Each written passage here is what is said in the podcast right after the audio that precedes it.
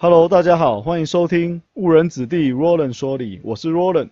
现在时间是二零二一年四月二十五号晚上九点半。今天呢，打算来跟大家聊一下跟 ETF 有关的议题哦。因为最近有几则比较热门的新闻是跟 ETF 有关的议题哦。那基本上是两则，其中一则是富邦 VIX 它的净值如果低于二的话就要下市。那另外一个就是富邦越南 ETF 上市了，在二零二一年四月十九号挂牌上市。不过上市的当天呢，就爆大量，而且溢价，呃，我那天查了一下，最高可能好像是到了十七 percent 哦，一直到周五的收盘哦，那这个溢价又收敛到四 percent，算是从十七 percent 一直缩缩缩缩到四 percent 这样子哦。所以啊，在富邦 ETF 挂牌当天就进去溢价追买的人。其实有一点冲动啊，或者是不太聪明啊，因为价值十元的橘子，你会想要花二十块去买吗？虽然这个举例的幅度有点夸张啊，不过大概就是这个意思哦。不过啊，从这个现象就可以发现啊，很多在市场投资的朋友啊，可能都不是很清楚 ETF 的一些小细节哦。所以我想啊，就借由这个新闻的事件，来跟大家做一些 ETF 的简单介绍跟分享哦。这样之后在买卖 ETF 的时候。才会去注意这些小地方哦，以免十块钱的橘子你花了二十块去买哦。接下来啊，我们就进入 ETF 的简单介绍。这样，那基本上 ETF 就是基金的一种嘛。那什么是基金呢？简单的说，就是募集投资人的资金，然后由投信选择基金经理人来帮大家运用这笔资金去做投资哦。所以这是基金的一个概念。那 ETF 和一般的共同基金有什么差别呢？我们先来说说一般的共同基金好了，基本上我们知道已经有基金经理人了嘛，那他就会跟着他的研究团队啊，去帮大家选择股票，就来做一个主动的投资这样子。那我们现在都以台股为范例好了，所以台股基金的基金经理人，他就会主动的去挑出他认为未来有机会上涨的，或者是表现不错的台湾个股这样子，然后就运用投投资人的钱，然后去买入这些股票持有，然后做交易哦。这就是一般的共同基金。那 ETF 又是什么呢？我们现在先假设一种情况，也就是说，我们先假设自己是一个很笨拙的人哦，对市场不是很了解哦，所以呢，我们可能没有办法去挑出未来很厉害的台湾个股标的哦。那我心里又想要投资呢，那是不是能有一种东西可以让我参与？然后那个那个东西的表现不需要有什么非常厉害、非常厉害的报酬哦，像最近的可能航运啊、钢铁这么喷，这样一一路喷上去哦。只要让我可以跟台湾的加权指数表现一样就好了。也就是说，台湾加权指数如果呃一段时间内涨了十趴，那我的这个标的就涨十趴。我只要能够有这样子的表现，我就满意了。哦于是啊，ETF 就是为了满足这样子的目标而诞生了哦。所以呢，大家也称 ETF 是被动型的标的，因为它不需要去主动选择股票，然后来获取超额的报酬，或者是。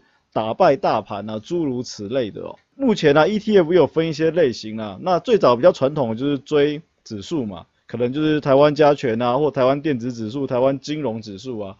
然后慢慢的到现代哦，可就会开始有一些不同的概念了，例如说五 G 概念啊，或者是一些比较新兴科技概念的 ETF 越来越多。哦。以它购买的商品来分，也可以再分成股票型的 ETF 或者是商品类的 ETF 哦。那当然也有债券型的，那这就先不提。我们主要是 focus 在股票型的 ETF 跟商品类的 ETF 上面。很明显的、很直接的可以知道，股票型的 ETF 就是这一档 ETF 买的是股票嘛，就像刚刚讲的零零五零台湾五十，它就是买台湾的那五十档大型全值股哦。那商品类的 ETF 哦，比较有名的就是去年还是今年下市的原石油正二这种的哦，就是它不是去买股票，它持有的。标的物是期货，所以这一类就称为商品类的 ETF。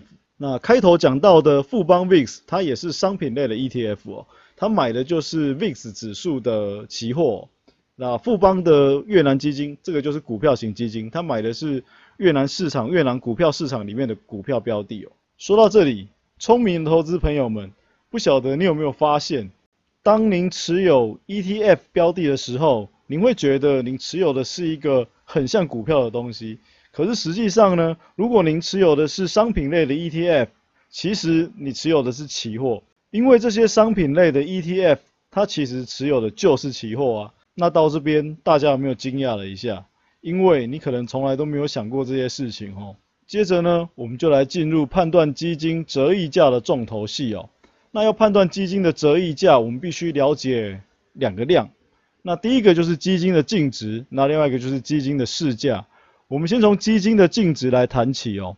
我们现在已经知道了，基金是我们投资人的钱啊，委托基金经理人帮我们操作嘛。所以呢，基金经理人就会拿我们的钱去买股票啊，或者是买期货，诸如此类的。那整个资产里面呢，就会有现金。股票或者是期货的部位，那这整个加起来呢，就是基金整个总总资产是怎么样嘛？那因为我们投资人会去买嘛，所以它要发行出来。那以基金来说叫做单位数嘛，所以总资产除以单位数，就是每单位值多少钱，这就是基金的净值啊。你去查净值就是这个东西。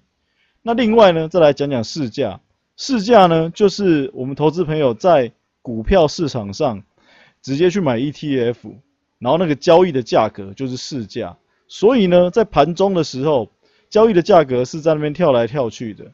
那每天市场收盘之后，基金就会有一个结算的净值。所以在越南 ETF 刚上市的那一天晚上，我就去查了净值是多少，然后再看看市价。那基本上富邦投信的网页都有帮大家计算好了。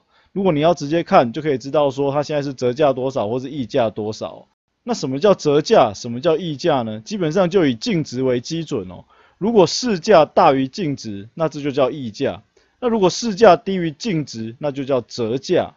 因此啊，在第一天造成大家疯狂的去抢购富邦 ETF 的情况下，大家都追买的嘛，盘中都追买的嘛，所以富邦 ETF 的溢价就是这样来的。那那一天的溢价高达十七呃十七 percent 多这样子。那说到这里，大家又会问说。我盘中有没有办法去知道现在的状况到底是折价还是溢价？当然有。哦呃，以富邦越南 ETF 来说的话，那就是到富邦投信的网页，它会有即时净值的评估，所以那时候那个地方就可以算出即时的折溢价是多少。其实不止富邦啦，其他有发行 ETF 的投信，比如说元大、啊群益啊，诸如此类，这些有发基金的投信，都有这个即时折溢价、即时净值计算的一个地方。所以大家只要到他们的官网去，都可以看到。所以搭配官方的即时净值计算，您就可以知道您会不会去当冤大头，会不会用二十块去买目前价值只有十块的橘子。好，那假设我们真的用二十块去买了只有十块的橘子，那我们之后有没有机会获利哦？先这样想哦，我们二十块买十块的橘子，所以这个溢价是一百 percent 嘛？假设这个溢价一直维持不变，例如说。橘子的净值从十涨到二十，但是呢，这个溢价依然维持一百 percent，所以我们的市价从二十变成四十嘛，这样才是一百 percent。好，那这样我们就有获利，没有错。可是呢，一旦这个折溢价开始缩小，例如说缩到零好了，橘子从十块涨到二十块，然后这时候已经没有折溢价了，就是溢价折价都是零 percent，那这时候市价就会刚好等于净值是二十块。那我们二十块买进的时候，净值将拉上来，但市价一直维持在二十块不变，所以我们就没有赚头。所以这就是买溢价的橘子、买溢价的 ETF 所要面临的风险哦，也就是标的物上涨与我无关哦，因为折溢价的幅度收敛哦，回归到净值哦，这就是我们没赚的一个原因哦。所以啊，你如果买溢价的东西，你又要认为你可以获利，那就是这个溢价幅度要保持住，不能收敛，你才有赚的空间哦。那最真实的例子啊，就是在去年疫情发生的时候，因为石油暴跌嘛，所以很多投资朋友都去抢元大石油的 ETF 啊，正一正二都去抢啊，尤其正二那个溢价幅度非常可怕，是到了几百 percent 啊。然后之后一直持有的时候就发现，哎，油价慢慢回来了，他们的 ETF 怎么市价都没有涨呢？因为那时候已经溢价非常严重了，市价当然涨不上去啊。市场上真的懂的人不会再花。这么大幅度的溢价去买进这样子的 ETF 啊，所以价格当然就不会再往上去了。那没有注意到这些细节的投资朋友去买，自然就讨不到甜头啊，占不到便宜，然后甚至就没有获利，然后最后原石油正二还因为低于净值的规定就下市了。既然讲到了下市哦，那一开始也有提到嘛，富邦 VIX 目前净值也是面临两块的保卫战哦。我自己在我的粉砖也有贴了图哦，最新的到上周五的一个截图哦，二点多块嘛。已经很接近两块，快要低于两块。一旦低于两块，就有下市的危机哦。那为什么会这样子呢？我们刚已经知道嘛，这一类的 ETF 持有的是期货，期货是有期限的，它不像股票，除非下市，你持有就可以一直持有着。期货是它会有个期限，到期了，旧的就要合约就要结算，然后换新的合约。所以呢，商品类的 ETF 就会需要有换仓这个动作，每次都当旧的合约到期就结算掉，他就要再去买新的。而旧合约跟新合约的价格，它会存在一个价差。一般来说啊，以商品类的期货来讲，远月的合约通常都比近月的合约高，所以在结算的时候，呃，把旧合约结算掉，买新合约这个动这个动作叫做换仓。所以在换仓的时候，我们是卖掉便宜的。再去买贵的，然后万一价格又掉下来，我们结算的时候又是卖掉便宜的去买贵的，换仓的时候就会出现很多成本哦。那这就是造成商品 ETF 的净值有可能一直往下掉的原因之一哦。现在啊，富邦 VIX 就是继元大石油正二之后，有可能要面临被清算下市的危机，所以在商品 ETF 的部分，通常不会建议大家做太长线的持有。因为就怕你的净值，也就是你的成本，你的转仓成本一直吃掉你的净值哦，这样子得不偿失哦。以上啊就是针对最近两则热门的 ETF 新闻哦，跟大家做的分享哦。那我希望这样子的分享可以让大家更了解 ETF 哦，以后在交易 ETF 的时候啊，可以注意到这些细节，以免花了钱，结果发现现实的事情跟自己想的不一样哦，那这样就不太好了。最后还是来跟大家分享一些科普小常识或者是科学新知哦。我最近看到了一篇跟环保议题有关系的文章，那它的标题是在说呢，塑胶可以分解为燃料，而且呢，这个研究团队找到了更好的方法哦。那基本上，塑胶可以分解为燃料不是什么新鲜的事情哦。可是现在这个新的方法呢，可以用更便宜的成本，用更少的资源来把塑胶转化为燃料哦。那说到这边呢，大家可能就会问：奇怪，塑胶不是都有在做资源回收吗？对，这是一个好问题。大家有没有想过，资源回收之后，这些塑胶被用到了什么地方去了？那根据这篇报道一开始讲的呢，它里面是有提到说，基本上啊，目前资源回收行业的表现其实不是很好哦。那这边有个数据哦，回收的塑胶里面呢。只有九趴是真正的有做到回收利用的动作，然后呢，有十二趴呢，大部分就是被烧毁的。那十二加九是二十一嘛？那应该还有剩七十九趴。那七十九趴怎么的呢？那这七十九趴就是还在正在烧毁中。所以整个来说啊，真正有被回收利用的部分就是那九 percent 哦。所以啊，超过九十 percent 的塑胶回收其实也都是烧掉，并没有什么作用哦。可能还制造了不少空气的污染哦。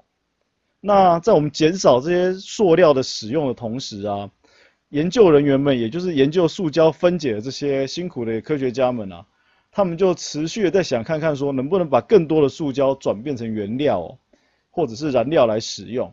那在这篇里面是提到说，他们把一种塑胶原料叫做聚烯烃的原料。